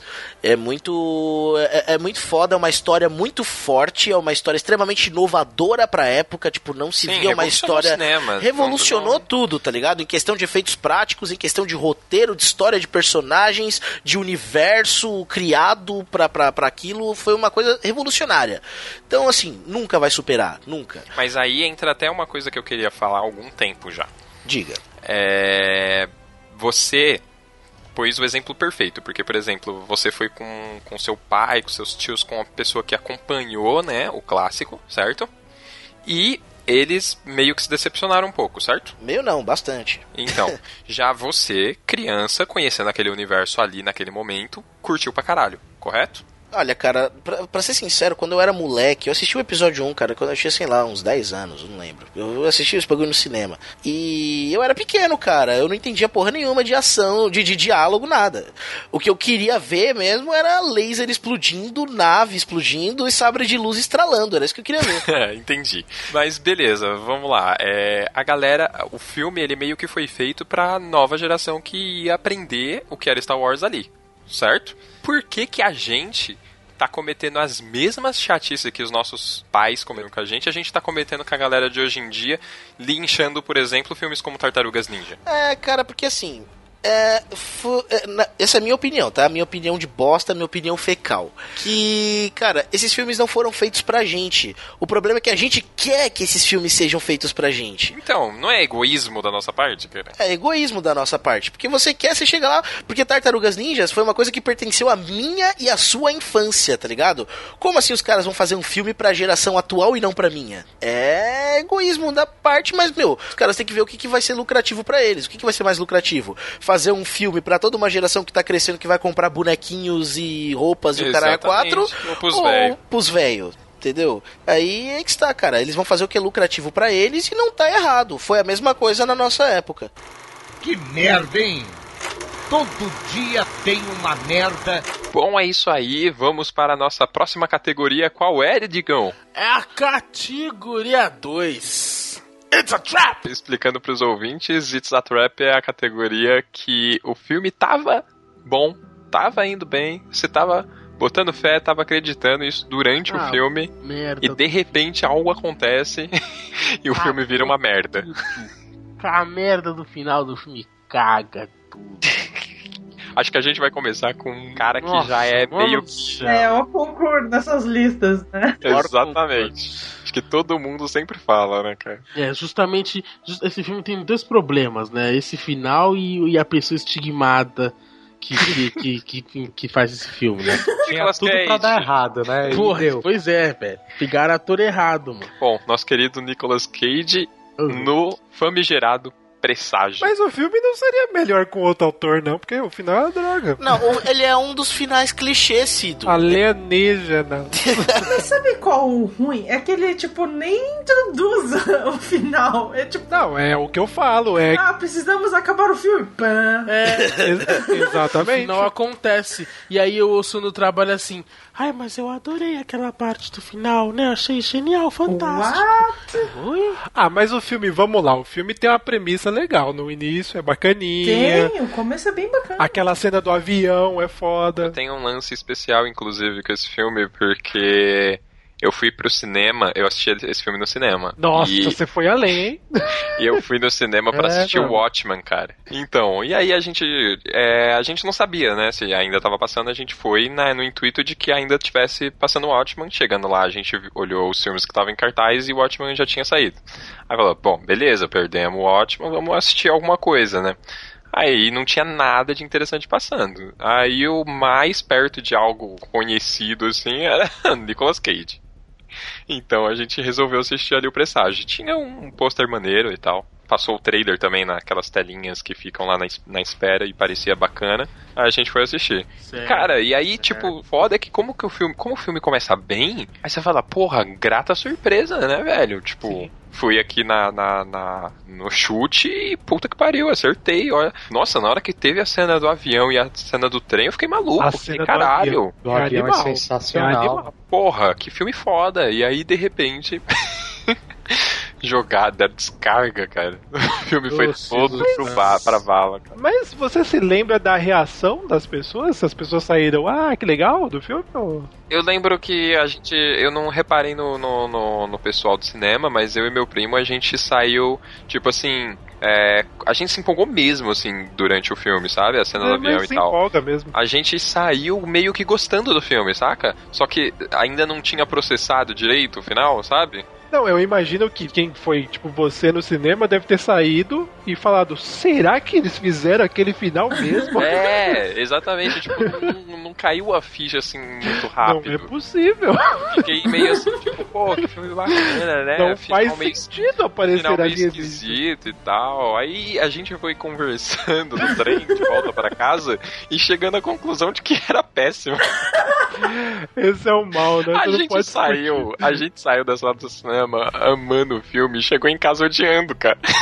Esse é um grande mal. Quando você vai ver filme ruim, não discuta com ninguém, porque senão. Se a gente tivesse simplesmente, sei lá, ido comer um cachorro quente, a gente tinha gostado do filme. Mas é isso, todo filme que você sair em dúvida, não discute com ninguém, porque você vai achar uma merda. É, fica aí essa lição. Próximo filme, mais um Orconcourt também, né? Nesse lance de final ruim, né? Esse foi É. o que foi assistir no cinema, cara. É o final que. Mano, o filme tava. É mais um filme de fim de mundo, né? E mais. Mais um ator, assim, que é famoso, que é conhecido. Porque, mas esse eu fui, fui esperando porque eu pensei. Sabe, eu ia. Eu, fui no cinema também pra assistir um filme que eu acabei não vendo e fui ver esse lugar, sabia? Cara, o filme. Porra, que filmaço, Will Smith, né? Fim do mundo. Cachorro. E tem cachorro, porra, deve Cachorro? ser, mano. O filme que tem o Will Smith e um cachorro só pode ser da hora, cara. Vamos vamos ver. Vamos ver. muito louco, pastor alemão, vamos lá. E, cara, daí que o filme era isso mesmo, tá ligado? Falei, ó, que da hora, um zumbizão nervoso e puta, muito louco, o Smith fim do mundo, cachorros, muito louco. E, e eu acho legal essa estética do filme e também esse lance de trabalhar a solidão, né? Nossa, cara. O cara sozinho ali naquele universo decadente, muito foda. Ficou muito louco, esse, sabe? o desenvolvimento do filme foi muito bom mesmo. E, tipo, eu não fazia ideia de que esse bagulho era um livro, tá ligado? Que tinha sido É, baseado eu também não sabia. Eu Não também assisti ideia. nessa inocência. E aí acaba aquele final imbecil, cara, de ah, ele se sacrificou por nós, ele descobriu. Posso falar? Eu não acho o final tão ruim. Eu acho que o Ah, final. cara. Calma, calma, Tá, calma, tá, tô calmo, calma, tô calmo, tô calmo, tô tô calmo. Eu acho que a galera achou Eu o tô final. calmo. Tá. Eu acho que a galera achou o final pior do que realmente é por causa do livro, que o final é mais foda. E por ter aquele final alternativo. Mas o final por si só não é de todo ruim, meu Deus, que horrível. Achei, É ok, resolveu ali e acabou. sei lá, achei que faltou um encerramento mais épico, tá ligado? Ah, entre aspas, ele resolveu lá, achou a cura e tal, lá, lá, resolveu É, o problema. Resolveu, ele explodiu acabou o filme. Resolveu, ele se Resolveu, sacrificou ele se- pra salvar a minazinha, porque não tinha escolha. Ponto. É bom? Não, mas também não é horrível. Que ótimo.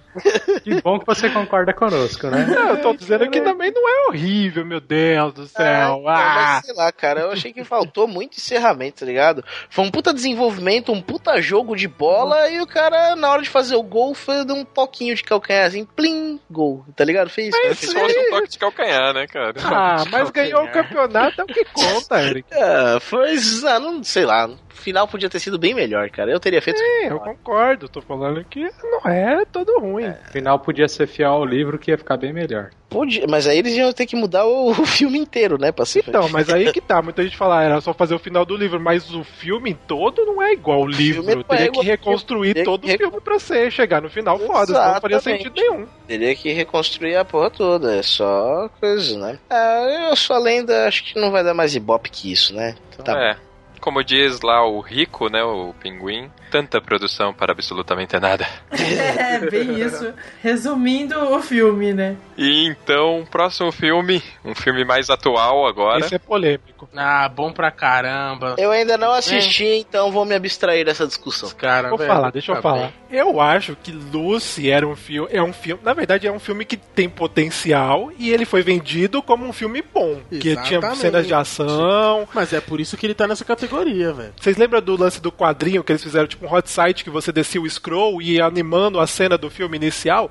Animal a divulgação do filme. E toda o que você falou, a premissa, né, de os 10%, que é um assunto manjado, mas nunca foi explorado de forma tão legal assim filme. Eu não lembro de uma parada É, é tipo assim, o, o- eu acho que esse assunto até já foi explorado de forma mais cabeça. A gente nunca viu um, um filme de ação foda assim, Isso, né? Exatamente.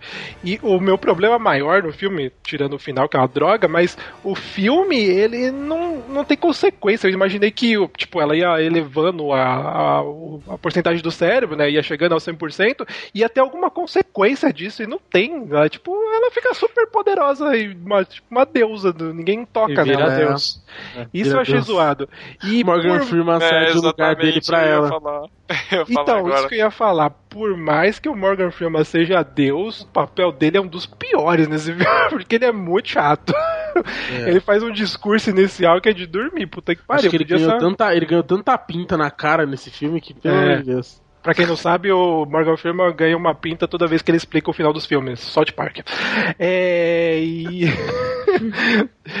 e eu acho que podia ser explorado, sei lá, talvez visualmente mais legal. Eu não sei, eu achei que faltou bastante nesse lance de, de mostrar as coisas e a consequência. De repente, ela, o, o nosso cérebro tá evoluindo, mas nosso corpo não consegue é, ir no mesmo nível, coisa assim. Não tem nada disso. Sei lá. É, o desenvolvimento do filme também tem alguns problemas, mas tava empolgando, né? Tá, é legal, não é zoado, é legal. Ver a Scarlett Johansson batendo em todo mundo é legal. Sim, pois é. Sempre é Sim. legal ver esse cara. E infelizmente o, o final, além dessa essa falta de consequência e tudo mais que o Cido falou.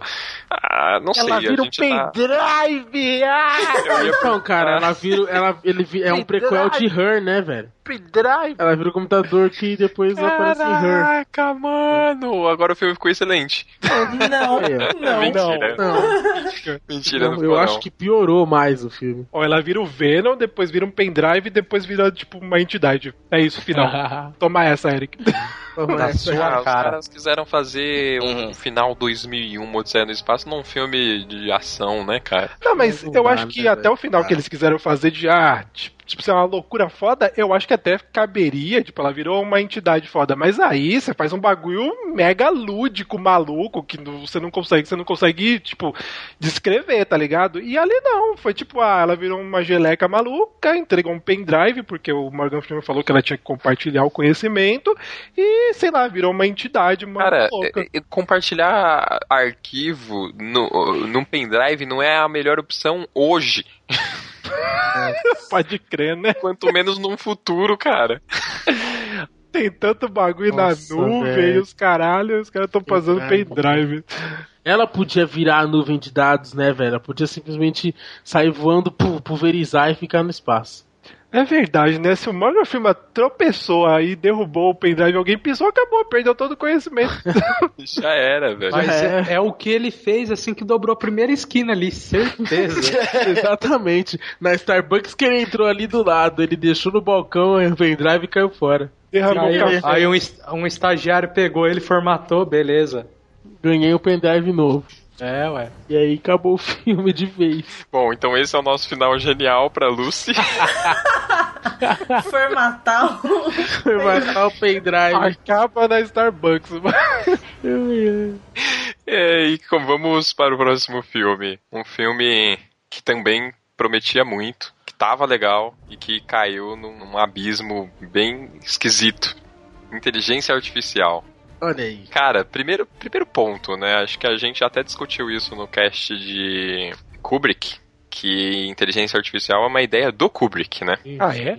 É, inteligência artificial é uma ideia do Kubrick e ele, ele queria o Spielberg envolvido, isso já era desde a da concepção dele, é, mas ele também estaria envolvido e talvez isso fizesse toda a diferença, né? Como o Spielberg produziu o filme com o Kubrick já falecido, então foi total na mão do Spielberg, assim. Eu não sei se é... Eu creio que isso fez muita diferença, cara. Mas ele tinha deixado alguma diretriz do que ele queria? Sim, você tinha um- alguns materiais base, assim, sabe? É, na, na exposição do Kubrick, não sei quem chegou aí. Ah, eu fui, sim, é verdade. Você já tinha, Tinha já lá. até um- um- um- uns storyboards ali, uns sketches Mas de, qual que era a do- do ideia do, do filme e tal. Não, basicamente a premissa é, de inteligência artificial lá e tal, do, do, do- é, do- aquele universo, a concepção de universo, a O concepção universo de é dele, mundo é ali é dele. Acho que alguma coisa na base da história também é dele, mas ó, com certeza eu acho que. Com certeza eu acho, né? Com certeza eu acho que Com era. Caraca, certeza. tá bom. Bem, Eu acho que esse desfecho não, não é coisa dele, não, cara. É, para quem não viu Inteligência Artificial, a gente tem um desfecho meio Pinóquio, né? Parece a tal da fada azul finalmente. Ele quer ser um menino de Ele verdade. quer ser um menino de verdade. Ele é uma inteligência artificial, um android, certo? E Isso. quer se tornar humano. Basicamente é isso. No final ele consegue isso. Próximo. É, Cara. é, mas é, resumindo é Mas eu isso. Mas é que, tipo assim, o filme, ele é interessante, ele tem vários conceitos interessantes, ele explora... Ele é bem diferente, né? É um filme diferentão. Ele é com aquele guri lá que tava fazendo o maior sucesso na época, né? Por causa do, do Sexto Sentido. Nossa, eu esqueci o nome dele, mas tudo bem. Mas, bom, na época ele tava estourando como ator mirim. E aí você tem um filme que, a princípio, parecia que era um blockbuster. E aí, de repente, te entregam um filme mais cabeça, com certas, é, certos questionamentos, assim. E eu falei, porra, que legal, cara. É um filme diferente e tal. Ah, tanto na estética quanto na ideia, assim, né? Tá levando pra um outro caminho que eu não imaginava. Então você começa a ficar curioso. E aí, tipo, Só que o final não convence, né? É, então, acho que de, de repente terminasse nele abraçado na fada azul ali, debaixo d'água. Pois é, Tava é? bom, né, cara? Mas falam que os ETs, na verdade, não são ETs, são robôs São droids. São evoluídos. robôs, é, são, são, são Droids robôs de um evoluídos. futuro De um futuro bem distante. bem distante, né? Porque É, tá então, porque muitos Ainda bem que o Cido tocou no assunto, porque a princípio o filme seria um dos três finais, né, Cido? É, não é. Não, mas não, realmente não é, não são ETs, eu também sei que não são ETs. Mas dá, Porque- dá- dá- Parece muito, né? É, Não, eles Mas têm acho, mas na verdade eles têm, mas acho que são robôs que criaram, tipo, eles na verdade desenvolveram essa forma, né, que seria uma forma evoluída, digamos assim. E aí, no caso, eles encontram ele e como ele é a única fonte, né, que tipo, o único vestígio de que existiu alguma coisa parecida com o ser humano há muitos, muitos anos atrás, né? Eles passam a estudar ele. Ele vira uma, ele vira, vira uma fonte de estudo, né? É, esse pensamento não é tão ruim pra mim. Não, não, não. Na verdade, é... aí é um filme que eu até indico quem não assistiu ver, porque é um filme diferente, cara. É um filme Bastante. que, assim, é... não, não, não segue, assim, um, um tipo de padrão ou um tipo de tendência, nem nada do tipo. É bem, bem único, digamos assim. É. Eu acho que compensa muito ver, mas é, o final é meio esquisito. Quem sabe não é um desses filmes que daqui 10 anos vai ser um puta clássico, sabe? É, sei lá. Vão Talvez. descobrir a genialidade do final do Ali, tá ligado? Verdade. Ouvinte, se vocês souberem, por favor, uma dica. Aqui pra gente nos e-mails. Se alguém acha o final do AI genial, e explique por que em 10 Não, linhas. eu eu quero gente que acha o aí o filme da vida. Manda e-mail. Se você existe, você nos Verdade. ouve, por favor, se manifeste. Enquanto você não aparece, a gente vai falar de mais um filme de ET.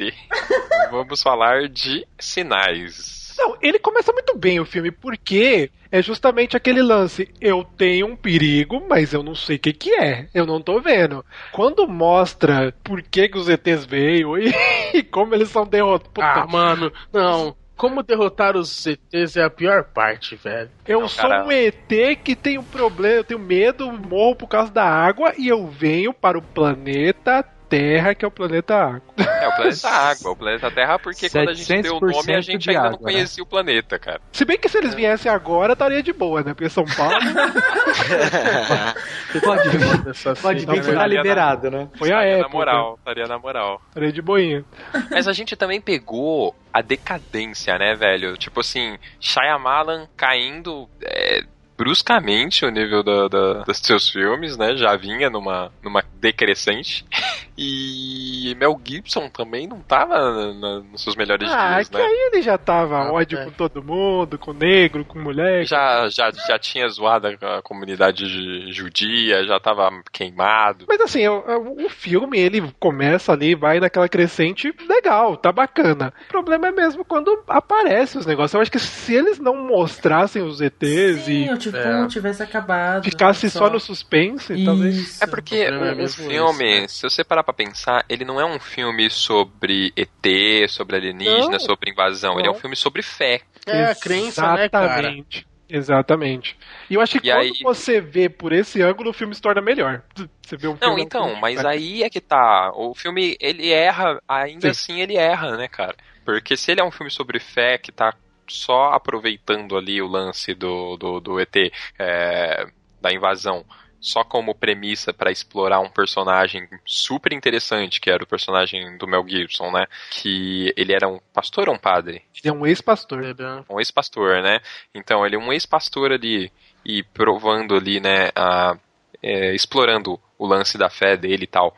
E aí de repente você mostra a porra do ET e você traz o foco todinho pra isso, saca? Tipo, foda-se, naquele, naquele exato momento, foda-se a fé, foda-se tudo, tá Ele- ligado? é, é, tipo, o roteiro mudou do meio pro fim, assim, de repente, saca? Eu acho É, que o problema não é nem mudar, né? A filme- forma É, que isso acontece. Eu acho que algum estagiário foi lá e misturou dois roteiros diferentes, tá ligado? Caiu no chão, aí. ô, Bem, e, e dentro dessa categoria, o que dá pena é justamente que todos esses filmes que a gente falou poderiam ser fodas, né? Potencial, né? Todos eles tinham grandes potencial. chances de serem muito bons, muito bons mesmo, mas infelizmente. Podiam ser, podiam ser filmes que valeriam um cast só deles. Alguns Sim. chegaram até perto, mas. É. que todos eles são tipo o Kiko tentando chutar alguma coisa. Tipo, prepara, prepara, prepara e dá uma caca. Nossa. Que merda, hein? Todo dia tem uma merda. É, e depois dessa, vamos pra próxima categoria. Opa! É a categoria 3. Fora do engano. Ah, Essa, essa aqui vai ser mais sussa de falar, né? Porque na verdade a gente vai falar de filme bom agora, finalmente. Pois é, Finalmente, cara. né, Pois cara? é, não é? Depois de um cast inteiro falando de, de porcarias, a Vamos gente vai falar, falar. agora de dos filme maneiro. filmes que foram bons pra caramba, mas a gente não esperava tudo isso. Exatamente. O, não exatamente sou- o, não, não souberam se vender, né? o contrário de tudo que já falamos até agora. Exatamente o contrário. Sabe o que a gente falou até agora? A, a- a merda, o pau que a gente meteu até agora? Então, é o contrário agora. É.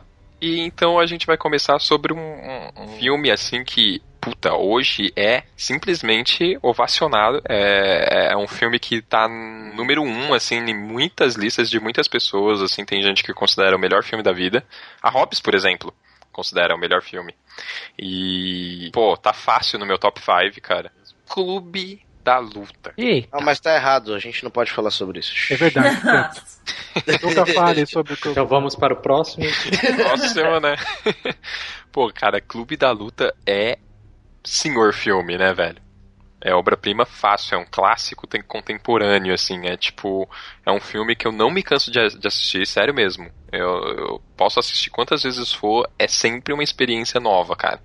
E várias vezes eu consigo pegar ali alguma coisa é, de mensagem ali, porque também é um texto com, com muita camada, né? Uma coisa com muitos sub, subentendimentos ali, né? Tem críticas fodas à sociedade, ao capitalismo e a uma caralhada de coisa. Então, cada vez que você assiste, você acaba prestando atenção num detalhe diferente, né, velho? Tá, vai. Por que, que ele tá na, na categoria? Ele não foi bem de bilheteria na época, né? Exato. Ele não só foi não foi bem, como teve várias críticas, né? Negativas contra o filme. É, eu acho que na, na, na época, assim, assim que lançaram o filme, não foi bem recebido mesmo. Eu acho que a Ah, galera. mas a não- galera falou que o filme era um filme fascista e que não sei o que. Teve muita crítica. Conheço pessoas que assistiram na época e que se eu falo hoje falaram que detestaram o Clube da Luta e Seria Clube uma- da Luta um daqueles casos em que o filme, na época em que ele é lançado, ele é completamente desvalorizado, e só que daí posteriormente ele entra na categoria de filme cult.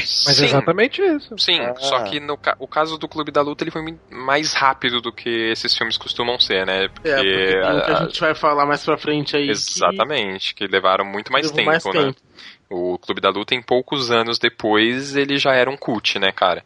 É, o, se eu não me engano, até o Tucano, né, do, do Nerdcast, é um, acho que é o filme preferido dele também, e ele fala em um episódio que na época que saiu, não é que ele não gostou, mas assim, ele, ele não deu atenção pro filme, ele nem foi assistir, sabe? Porque ele olhou ali, ah, Clube da Luta, Brad Pitt, ele já, tipo assim, ah, galã, filme de briga, tipo, whatever, tá ligado? Cagou pro filme. E aí depois ele assistiu e, porra, perdeu a oportunidade de assistir no cinema, tá ligado? Caralho, de- puta, deve ser muito louco ter assistido no cinema, né? É, perdeu a chance de ver no cinema esse filme absurdo. E, porra, é, apesar de que assim, eu vou te falar que a primeira vez que eu assisti o Clube da Luta eu não entendi, cara.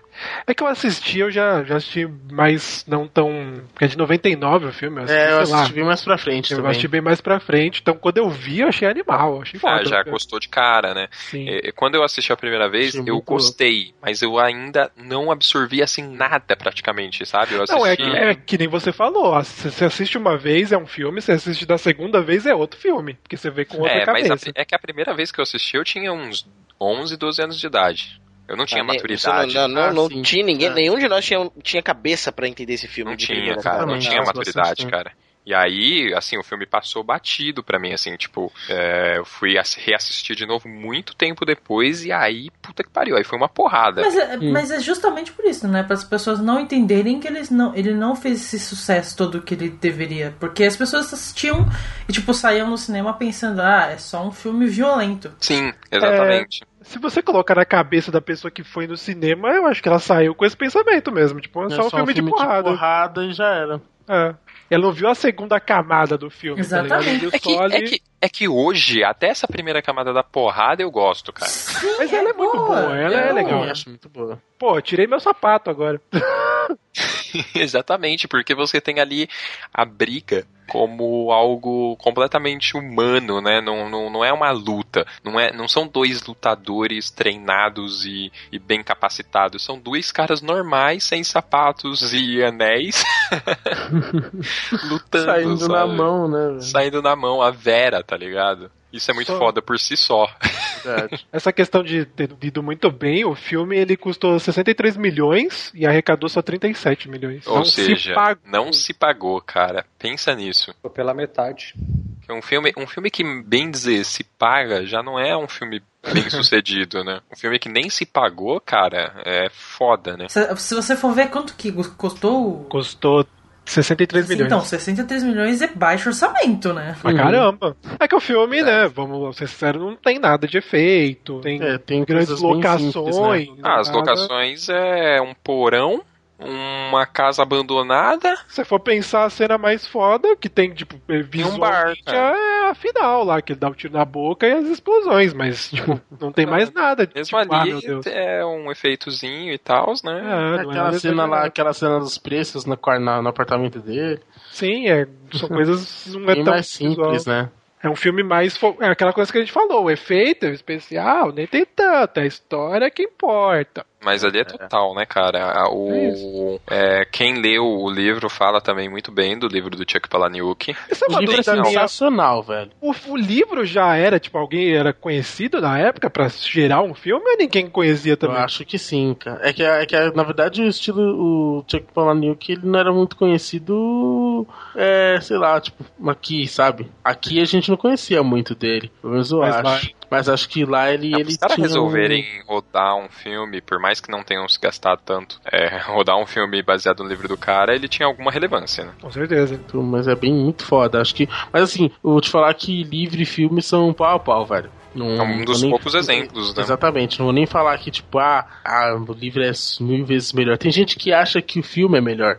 Esse, tipo, eu acho que os dois são muito fodas, porque alguns diálogos, algumas cenas, principalmente, aquela cena do beijo na mão com, com o Kiko Roy, é muito mais bem descrita no livro, claro. Mas tem cenas que no filme, tipo, ver aquela parada é muito foda também. É, e, é, e vamos combinar, né? A interpretação tanto do Norton quanto do Brad Pitt tá impecável, Pois é, cara. Ah, tá muito É que, é que aquela coisa, né?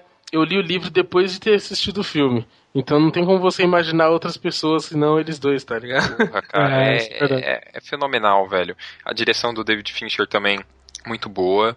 É, o filme é perfeito. Pra mim, sinceramente, é um filme que eu não consigo achar um erro, uma vírgula que eu mudaria nesse filme, cara. Não, foi muito É, foda. Pra mim é um dos melhores filmes do Brad Pitt. Seven e Clube da Luta são os dois mais fodas. Verdade, viu? E tem aquele lance que a gente falou de plot twist, né? Quando Sim. bem feito, Porra, a gente tem Clube da Luta. Mal feito, Nicolas Cage é desse. exatamente. É, mas é isso mesmo, cara. E quando você compara, fica pior ainda pro lado do Nicolas Cage. É. Pra não ficar muito feio, vamos pra próxima. Da Luta é foda! Ai, ai, vamos lá. Brilho Eterno de uma Mente Sem Lembranças. Eu acho que esse filme é bom, mas eu não lembro de muita gente falando dele e até hoje as pessoas não falam tanto. É um filme bom pra caramba. Eu conheço poucas pessoas que assistiram o filme. Eu não sei se vocês têm isso, porque eu, eu tinha um preconceito com esse filme pelo lance de eu achar que ele não era tão comédia pelo fato de ter o Jim Carrey. Ah, sim, talvez. Porque na época o Jim Carrey era máximo comédia, comédia, comédia, comédia, É, e não, depois você é viu um filme mais sério que foi lá o. Caralho, agora eu esqueci o nome. Qual que é o do o Show de Truman, que é um pouco Truman. mais sério, mas ainda tem o lance da comédia, né, em alguns momentos, mas ele é Uhum. mais cabeça, né, mais pra você pensar. E depois, é, é, isso eu só tô falando da minha linha cronológica, tá? Que eu não sei quando de qual ano é os filmes, mas eu assisti esse, aí eu falei, vou dar uma chance pra esse outro que falaram que não é tão engraçado. E o filme é muito bom, o Jim Carrey destoa um pouco do, de caretas, tem também, mas é bem pouco e torna o filme mais legal, é um filme mais pra você pensar, tá ligado? Eu acho bem bacana. O... Vocês não acham que o filme, ele é muito pouco valorizado para quão bom ele é. Sim, é. Tipo, Mas- até hoje, como diz o Cido. até hoje. Mas tem que. Vamos, vamos tentar analisar por que, que ele não fez tanto sucesso assim. O, o Cito tá falando de. Que talvez por ele ter o Jim Carrey e por ser mais sério, né? Sim, esse é um ponto que talvez cause uma certa estranheza, né? Tipo assim, Causa. pô, é, Jim Carrey pra ser levado a sério. Talvez isso tenha algum certo preconceito do Pode público ser. nesse sentido. É, Mas eu é acho que um dos problemas é esse mesmo. Foi o que aconteceu comigo. Eu falei, é um filme de Jim Carrey, não é engraçado. Eu quero ver o Jim Carrey pra ver comédia, tá ligado? Pra dar Uhum. risada. Às vezes Quer pode ter É, você, per- você parte do pressuposto de que o Jim Carrey não pode ser levado a sério. Exato, exatamente. É, o que é um engano, né? Porque ele mostra nesse filme que ele Pô. sabe atuar pra caralho. Sim, Uhum. pra caralho, pra caralho. E é legal que tenha. o- Eu acho que, eu acho que quando você é ator e você consegue ainda ter sua. Porque eu acho que ele deve curtir fazer mais comédias, porque é o que ele fez a vida toda. Mas é, você consegue fazer a comédia e consegue dar um tom mais sério. Tem, porque tem um pouquinho ali de comédia. Não é Uhum. tão. É, mas Deus, ah, é, você que, tem- é, que, é que é um humor diferente, né? É, tem, É, aquelas, o- tem aquelas cenas que estão, são, são aquele ali cômico de boas, né? É, tipo, então. quando ele volta pra infância dele e tal. Isso, exatamente. Uhum.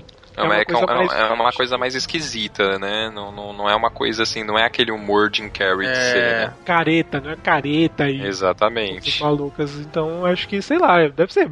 Pro ator deve ser um negócio mais interessante. É. Eu consegui mesclar um pouquinho, mas eu consegui fugir daquilo que eu sou é, conhecido mais, saca? Sim, Par- sim, particularmente falando, é o meu filme de drama preferido. Mas eu acho que o Brilho Eterno de Mente Sem Lembranças, título gigante, ele não é um filme de drama. Eu vejo ele mais como um filme de relacionamento.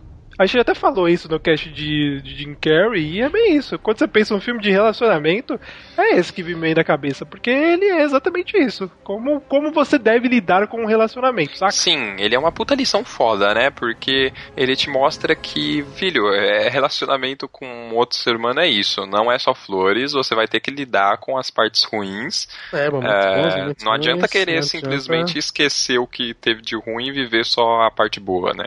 É exatamente aquele lance de vai ter momentos bons, vai ter momentos ruins, mas nada disso importa. O im- que importante é vocês estarem juntos. Ah, Olha aí, bonito. só, Anotem isso na agendinha, amigos. Agendinha. Próximo filme, eu não entendo por que, que ele tá aqui nessa lista. Agora, agora a gente vai discutir, Bruno. A Vida Secreta de Walter Mitty. E você, Bruno, me fala que você não gostou tanto. Agora eu quero saber o porquê. É muito simples. Um, Diga. um dos motivos é a expectativa. Ah, a gente criou a expectativa em você. Vocês falaram para caralho desse filme, velho. Não, pessoal, vamos voltar no tempo. Eu assisti esse filme e falei que era foda. Aí eu falei pra todo mundo que era foda, melhor filme da vida, vamos viajar. E aí todo mundo foi assistir e achou foda. Aí você que não foi, porque sei lá, você deve ter comprado ingresso e não quis ir, e, e viu depois. E aí você não achou a mesma sensação, é isso? É, eu não sei, cara. Eu acho que o Walter Mitty, ele talvez seja um filme daquele típico filme que você tem que estar num certo clima específico pra você curtir ele na sua essência, Isso. sabe? Recordo. É, isso aí sim, concordo. Eu acho que eu não tava no melhor momento de ver o Walter Mitty, talvez. Você Pode viu ser. como? Você viu, tipo, ah, vou dormir, vou botar aqui Walter Mitty. Não, é, era uma tarde qualquer, tava pass... e eu vi que ele ia passar no, no Telecine, Hum. e eu falei, pô, tá aí, ó, o filme aí que o pessoal tava falando tanto, vou aproveitar e ver hoje. Aí marquei e assisti. E aí, tipo assim, me diverti, me diverti, o filme é bom, é, mas eu não, não fiquei empolgadaço querendo viajar e o caramba Mas- quatro que nem vocês, É, entendeu? mas Mas, por exemplo, vai, é, as pessoas que, que assistiram junto comigo, por exemplo, o Eric, o, o Cido, o Digão, quando a gente assistiu, na época, a gente trabalhava, que, tipo, a gente tava trabalhando, e meio que isso traz uma rotina. E o que o Walter Mitty faz? Você tem que meio que quebrar essa rotina. O Brooks não Exato. trabalhava, É. Talvez isso. É, seja esse é um ponto, esse é um seja um ponto. ponto. entendeu? Talvez seja por isso que o filme não funcionou tanto pro Bruno. Na verdade, esse é o ponto daquilo que eu tava falando de clima, né? Você tem que tá meio que rolar aquela identificação com a situação ali do cara. Ah, mas sei Eu- lá, eu acho que. Eu não senti essa proximidade, eu senti simplesmente um filme legal, ok, só isso. Mas eu acho que o grande lance é você quebrar sua rotina, independente de ser trabalho, seja, você não ficar bitolado naquilo, porque o cara viveu a vida inteira é, fazendo uma, a mesma uma da- coisa. Uma das né? coisas que eu tava esperando também pra esse filme era o lance que vocês falaram. Como vocês falaram muito de viagem, agora eu quero viajar, agora eu quero conhecer o mundo.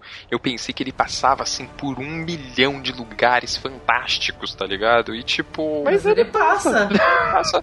Ah, não. a Islândia cara. lá, mó legal. Não, ele passa por lugares legais, mas tipo, puta, tem. um- Eu te falo pelo menos uns outros filmes aí que, que nesse sentido, me empolga bem mais, cara. Ah, mas vamos ser sinceros, Bruno. Visualmente, todas as cenas que ele tá retratando viagem e tudo mais são inacreditáveis. O lance do carinha lá, do fotógrafo que ele vai atrás. Que a frase que ele fala, ah, às vezes eu não quero tirar foto, eu quero só olhar. Tipo, é foda, porque às vezes Isso a é gente legal, é viaja, legal. a gente vai em show, a gente vai em coisa, a gente fica tirando um milhão de fotos e não importa isso. Importa a gente estar vivenciando a parada. Então o filme nem é só um filme só, ah, vou viajar, é um filme de pra você viver. Ele tá falando assim, vá viver, viva a sua vida, porque depois você vai se arrepender, tá ligado? Independente se for viajar ou não, tá ligado? É um negócio viva, é isso que fala o filme. Por isso que eu achei tão É, foda. é, é que eu acho que já tinha um filme que tinha passado essa mesma mensagem e que me tocou uma vez e até hoje eu carrego comigo, que é o Curtindo a Vida Doidado, né? Não, eu entendo que tem outros filmes que tenham, mas vira e mexe você tem que ter esse saca. Chacoalhão, esse né? Tapa na cara pra você falar, porra, não tô fazendo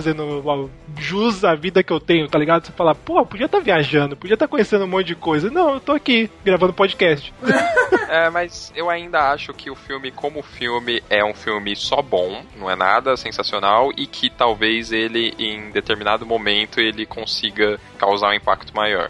Mas eu vou dizer duas coisas que são muito boas. O visual, que eu já falei que é bacana pra caralho, e a trilha sonora, que é uma das melhores trilhas que existe, lindamente bonita e Arcade Fire tocando. A trilha sonora é inacreditável, porque eu ouvi em looping por muito tempo e até hoje no celular eu tenho música do, do, do filme pra ouvir de vez em quando que me dá vontade. É, mas assim, a gente discutiu tanto no fato dele ser bom ou ruim, mas só pra matar aqui, é, ele não foi bem de bilheteria? Qual é que é que ele tá. Na verdade, ele foi um combo, né? O filme. Ele estreou no dia 25 de dezembro. Que a gente, Exatamente. tipo, a gente já tinha conversado aqui entre os Renegados que, tipo, quem tem a incrível ideia de lançar um filme no dia 25? Tipo, quem tem a ideia de ir no cinema no dia 25, Caraca, essa mais Nossa, o cara- solitária do mundo, vai A no pessoa mais solitária do mundo, exatamente. O, o Travis Bickle do Taxi Drive, tá ligado? Mas pelo menos ele vai no cinema pornô. Não, cara, como estratégia de lançamento foi horrível, né? E, e isso, ele foi ofuscado por outras, outros filmes que foram lançados também que não dá pra competir. E só nesse lance de custo, quanto custou, o filme teve um custo de nove- 90 milhões. Porque ele tem efeitos, tem umas coisas mais. Ele de, de Benjamin Button é muito engraçado. Só que ele arrecadou 160 milhões. É pouco, né? É pouco, é pouco. Para os padrões Hollywood é pouco, mas assim, não foi um completo fracasso, né? E uma outra coisa que eu assisti no mesmo dia, o Hobbit e o Walter Mitty, achei o Hobbit uma droga e o Walter Mitty foda. Só pra constar.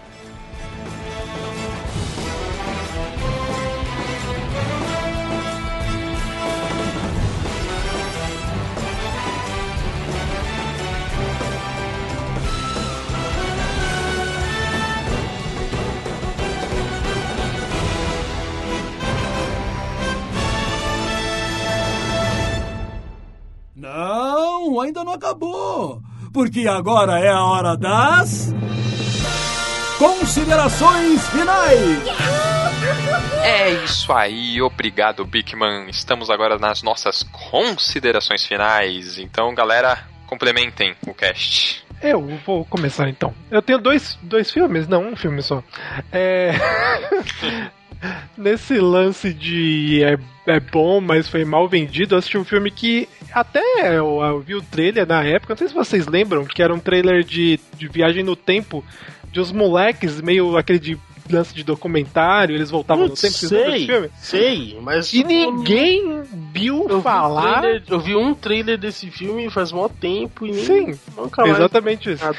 Então, o trailer é mó legal, todo mundo, ah, que legal. E ninguém viu falar do filme. E aí, esses dias eu tava pelo YouTube da vida e tem o filme inteiro no YouTube. Chama Projeto Almanar, que ficou aqui traduzido, não sei se o nome original é esse, mas. Não era Poder Sem Limite, uma coisa assim? Não, Não, Poder não, Sem não, Limites é um desses também que foi pouco falado, que é muito bom também, por sinal.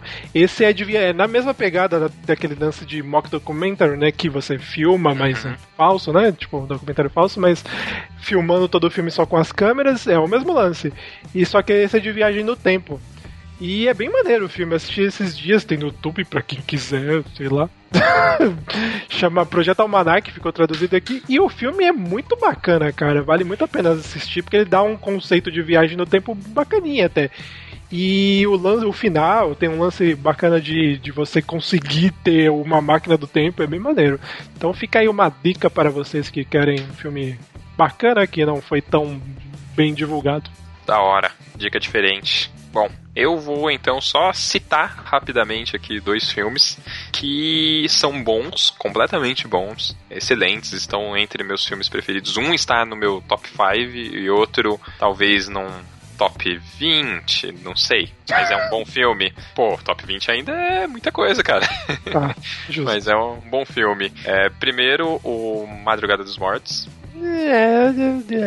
É um filme bacana. É esse que eu falei, né? É Top 20, talvez, 30, Ele é não sei, bom. 50. Ele, é- ele é bem bom. Ele é legal, ele é um filme legal. E ele é. não chega a ser estragado, mas puta, ele tem aquela cena depois dos créditos totalmente desnecessária. Ah, mas aí é que ali você esquece, é só um.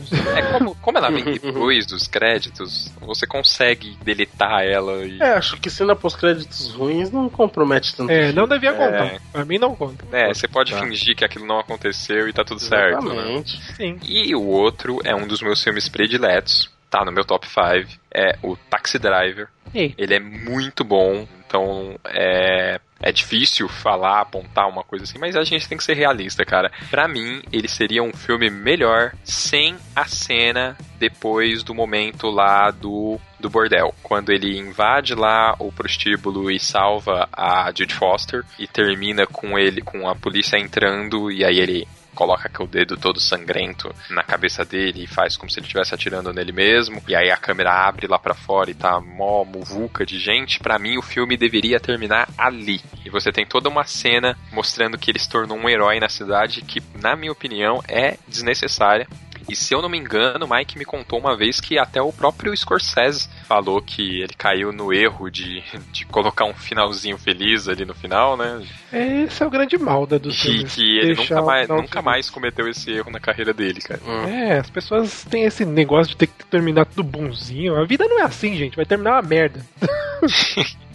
E então vamos terminar esse cast de merda. Espera, Bruno, uma coisa. É óbvio que nós não falamos todos os filmes, porque esse cast tem um tempo, não dá pra ficar até amanhã gravando, amiguinhos. Embora estejamos fazendo isso, Eu acho que Embora esse, a é- gente esse é quase mais, conseguiu isso. esse é mais um cast pra vocês mandarem e-mail, porque É, afinal, tem Aí, muito filme. vocês acham que a gente não fala das coisas, mas a gente deixa pra vocês mandarem os e-mails. Ah, vocês não falaram disso, entendeu? É tudo, tudo, mas a gente falou, entendeu? Então, eu, se vou, tu- o, o, o Cido apela pra sua cabeça, eu vou apelar pro seu coração. A gente tá Ai. três horas da matina gravando essa porra pra vocês, velho. Na moral, mano. Dá uma moral pra nós aí e continuem mandando e-mail. Então, por favor, mande seu e-mail, suas críticas, sugestões. Não precisa só elogiar, pode xingar a gente para contato arroba renegadoscast.com. Pronto, obrigado. Sabe. valeu essa lousa. Enfim. É isso aí, então, galera. Bom, esse foi mais um Renegados Cast. Eu espero que vocês tenham gostado e até a próxima. A gente podia ter feito um final ruim, né? pra mudar. Ah, mas isso aqui, nada disso aconteceu, é tudo um sonho. Não, Bruno. Na verdade, você está morto. Quem me mataram Foi o Jamanta. Já manda Morreu. foi a Odete, foi Odete Reutemann. Essa morreu.